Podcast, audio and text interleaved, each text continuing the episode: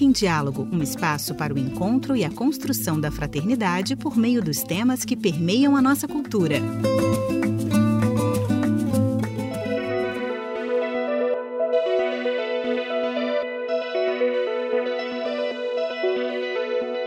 Começa agora mais um episódio do América em Diálogo. Esta semana apresentamos uma entrevista com a bióloga e professora Mônica Morim, doutora em ecohidrologia gerente de planos da bacia hidrográfica na Agência Estadual de Gestão de Recursos Hídricos, AGER, do Estado do Espírito Santo, Brasil. Ela trata da questão da crise hídrica, problema que historicamente afeta várias partes do mundo, entre as quais diferentes regiões da América Latina e Caribe. Em sua fala, Mônica Monin tem como foco a situação brasileira, mas que, sob muitos aspectos, se assemelha a de outros países do continente latino-americano. Bom, o tema então nosso é água, mais especificamente a crise da água. Sobre esse assunto se fala há bastante tempo, aliás. Né? Eu queria que você é, é, nos desse um panorama da situação hoje, dessa crise hídrica, especialmente no Brasil. As crises hídricas né, são eventos que a gente pode dizer que ocorrem, né, que estão presentes em muitos lugares do mundo. Né? Há muito tempo né, a gente ouve falar desse tema. No Brasil, por exemplo, o Nordeste é uma região que tem eventos, a gente pode dizer que recorrentes, né, às vezes até permanentes, né, de crises hídricas, né, devido a uma condição natural de escassez que essa região apresenta. Agora, quando a gente pensa, né, como você falou, né, que o termo crise hídrica, a gente tem falado muito dele, né? Eu acho que ele tem se tornado cada vez mais popular na medida em que se tornou algo corriqueiro inclusive nas regiões mais desenvolvidas do Brasil, principalmente no Sudeste, né? Então, quando a gente vê esses eventos, né, atingindo as grandes metrópoles, como São Paulo, né, por exemplo, é, isso fica mais na mídia, né? Então, a gente fala mais sobre isso e acaba vendo que isso já acontece em outras regiões também. É, nós sempre tivemos a noção de que a água é abundante no nosso país, né? E a gente pode dizer que ela é mesmo, né? Se a gente comparar algumas regiões do Brasil com outros territórios é, do mundo, né? Embora ela seja abundante em algumas regiões do Brasil, ela também não é, ela não é muito bem distribuída, né? Nós já falamos no Nordeste, que tem uma condição natural, né, de pouca água, enquanto a gente tem outras áreas que têm uma condição natural também de ser mais abundante nesse, nesse recurso. É, mas essa noção né, de que o Brasil é um país com uma grande quantidade de água, né? Às vezes a gente pode utilizar ela de um jeito equivocado, né? A gente pode pensar que porque é abundante, né? É, a gente não precisa cuidar da água, né? É assim, ah, eu tenho muito disso, né? Então eu não preciso cuidar muito disso, né? Hoje no Brasil, por exemplo, no meu entendimento, a gente fala amplamente no assunto quando a gente chega a situações que são extremas, né? A eventos extremos, né? De crises, né? Tanto de escassez de água, como que se tem falado muito ultimamente, como também quando a gente tem eventos de cheias ou de inundações, que é um outro evento é, extremo também de crise, mais que decorrente da abundância de água, né? É importante frisar, né, que as crises hídricas, né, elas estão sim relacionadas à, à falta de chuvas, mas que não é só isso, né? A falta de chuvas é apenas assim uma parte, né, do problema, né? Uma outra questão, assim, que está muito presente, né, no nosso país é a falta de gestão, né? Eu acredito, né, que uma gestão realmente eficaz, onde o assunto seja tratado com a seriedade que ele merece, poderia sim resolver muitos dos problemas que nos levam a chegar a essas situações de crises hídricas como a gente tem passado agora. Ok. A minha pergunta seguinte, Mônica, é justamente em relação a essa questão da gestão. Que avaliação você faz hoje? É, você já apontou, de certa forma, mas assim, queria que você desenvolvesse um pouco como é que você avalia, de maneira geral, a atuação das, das políticas públicas, se é que elas existem, né? não sei, é, em relação a esse uhum. tema. Né? Nos diferentes níveis, federal, né, estadual, municipal, não sei se dá para englobar tudo, né?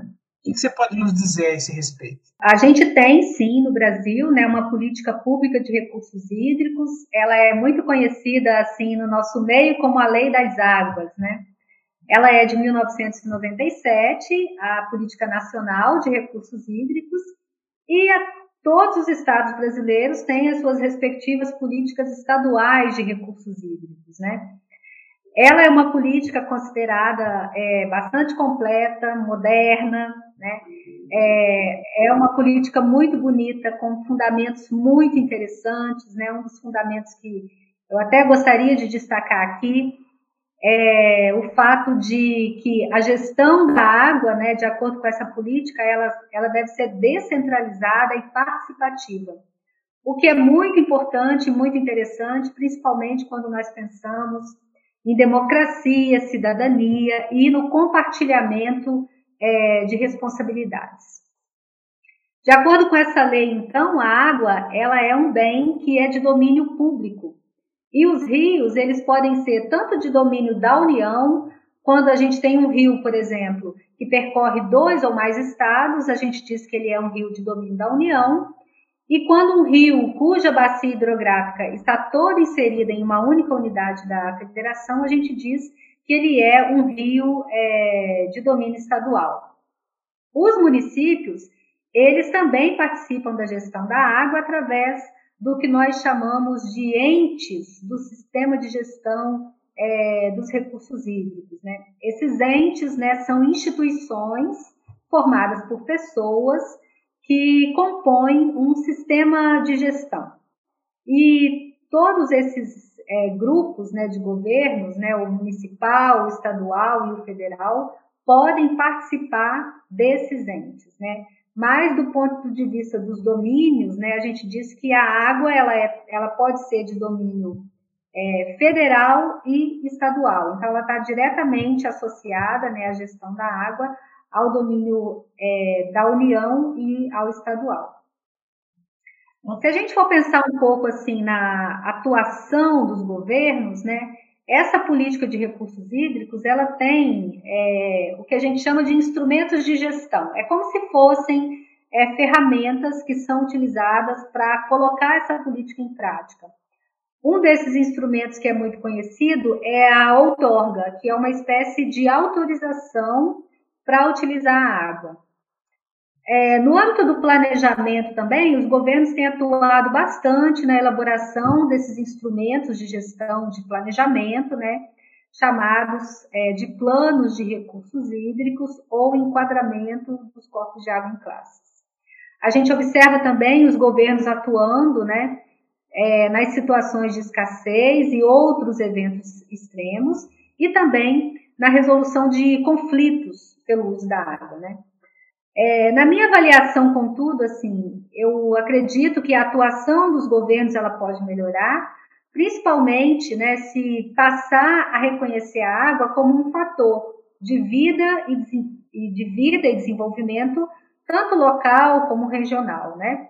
E um fator fundamental, né, um sumo fundamental a todos os seres vivos e a todas as atividades. Eu acho que é, se os governos colocarem isso né, como um ponto né, importante, prioritário né, nas, suas, nas suas políticas, pode melhorar muito a atuação nesse sentido. Né? O tema da água deve ser tratado como prioridade, né, tanto pelos governos, como pelos usuários de água, como pelas representações da sociedade. Né? É fundamental que todos se envolvam com essa questão. A gestão das chamadas bacias hídricas são feitas por comitês, né? pelo que eu sou. Isso.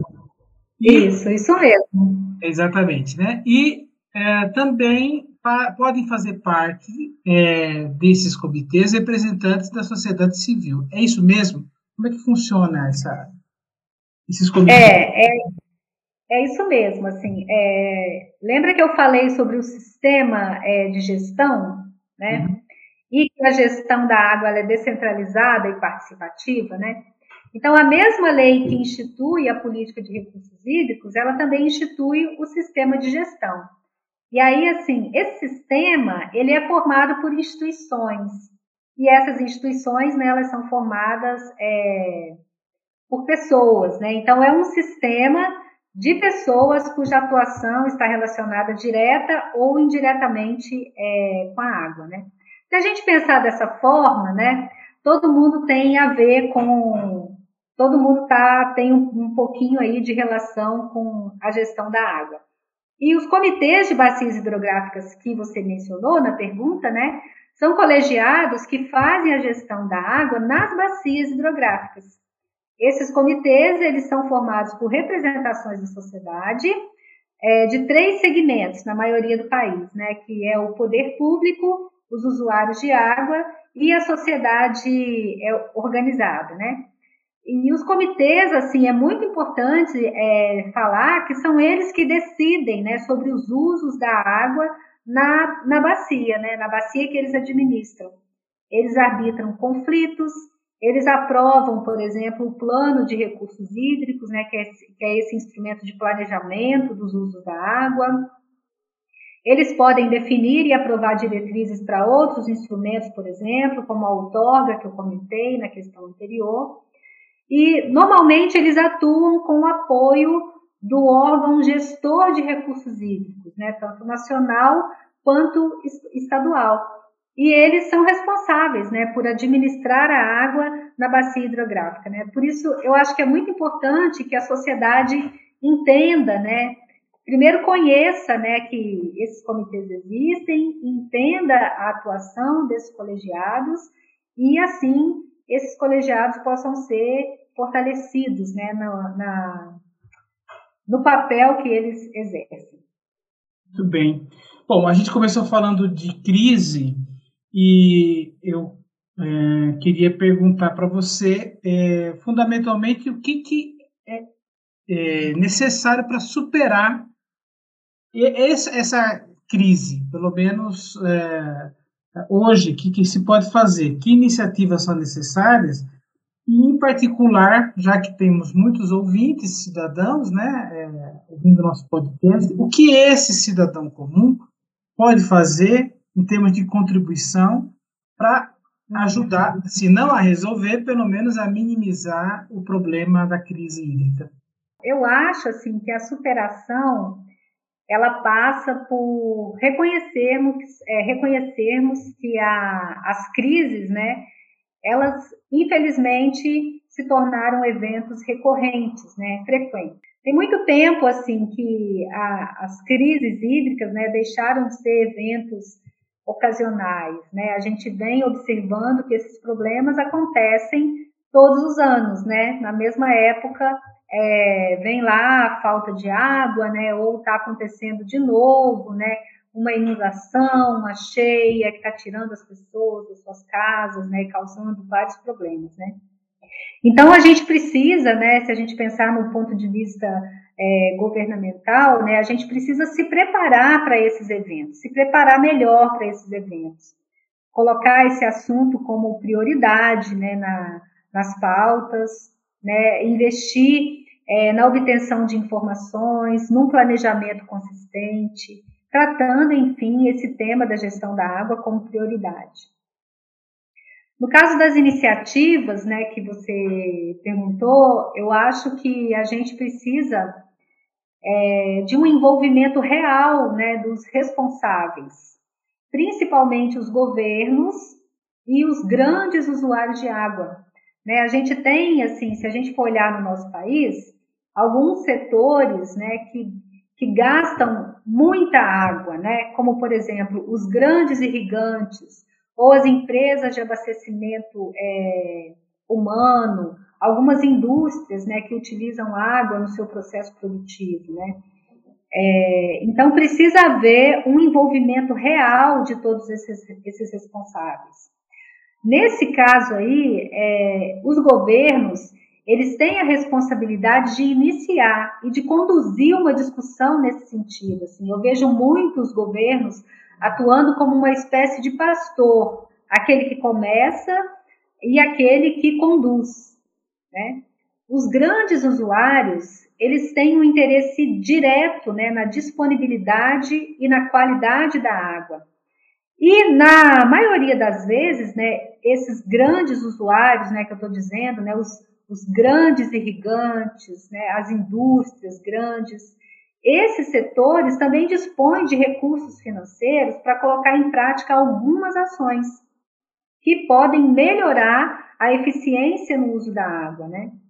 A gente tem também no Brasil assim um grande número, um número enorme de pequenos usuários, né, principalmente pequenos irrigantes, né, que devem ser envolvidos aí nesse nessa articulação aí dos diversos é, responsáveis, né, e interessados.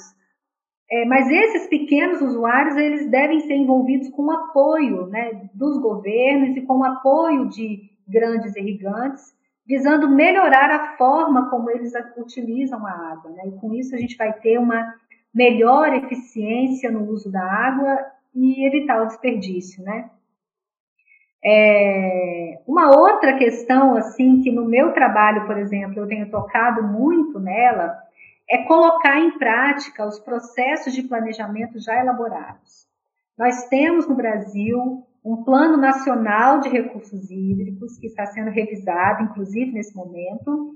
É, a maior parte dos estados brasileiros já possuem seus planos estaduais de recursos hídricos e muitas bacias hidrográficas no Brasil também já têm planos de recursos hídricos.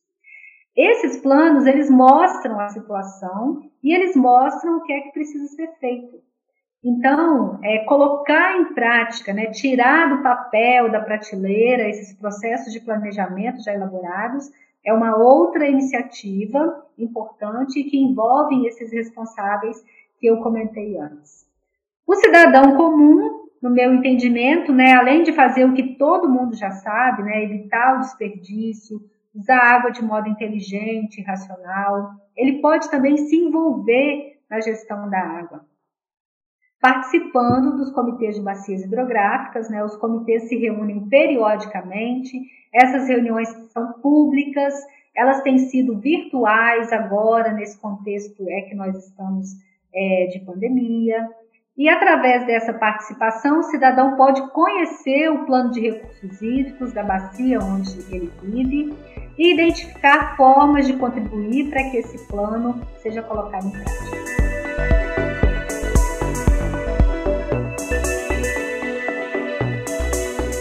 Concluímos aqui mais um América em Diálogo. Este podcast teve produção jornalística e apresentação de Luiz Henrique Marques, editor-chefe da revista Cidade Nova Brasil. Confira na edição de novembro de Cidade Nova uma reportagem especial sobre a crise hídrica no Brasil. Um abraço a todos e até a próxima. América em Diálogo é uma produção da Cidade Nova Latino-Americana e Caribenha. Muito obrigado e até a próxima!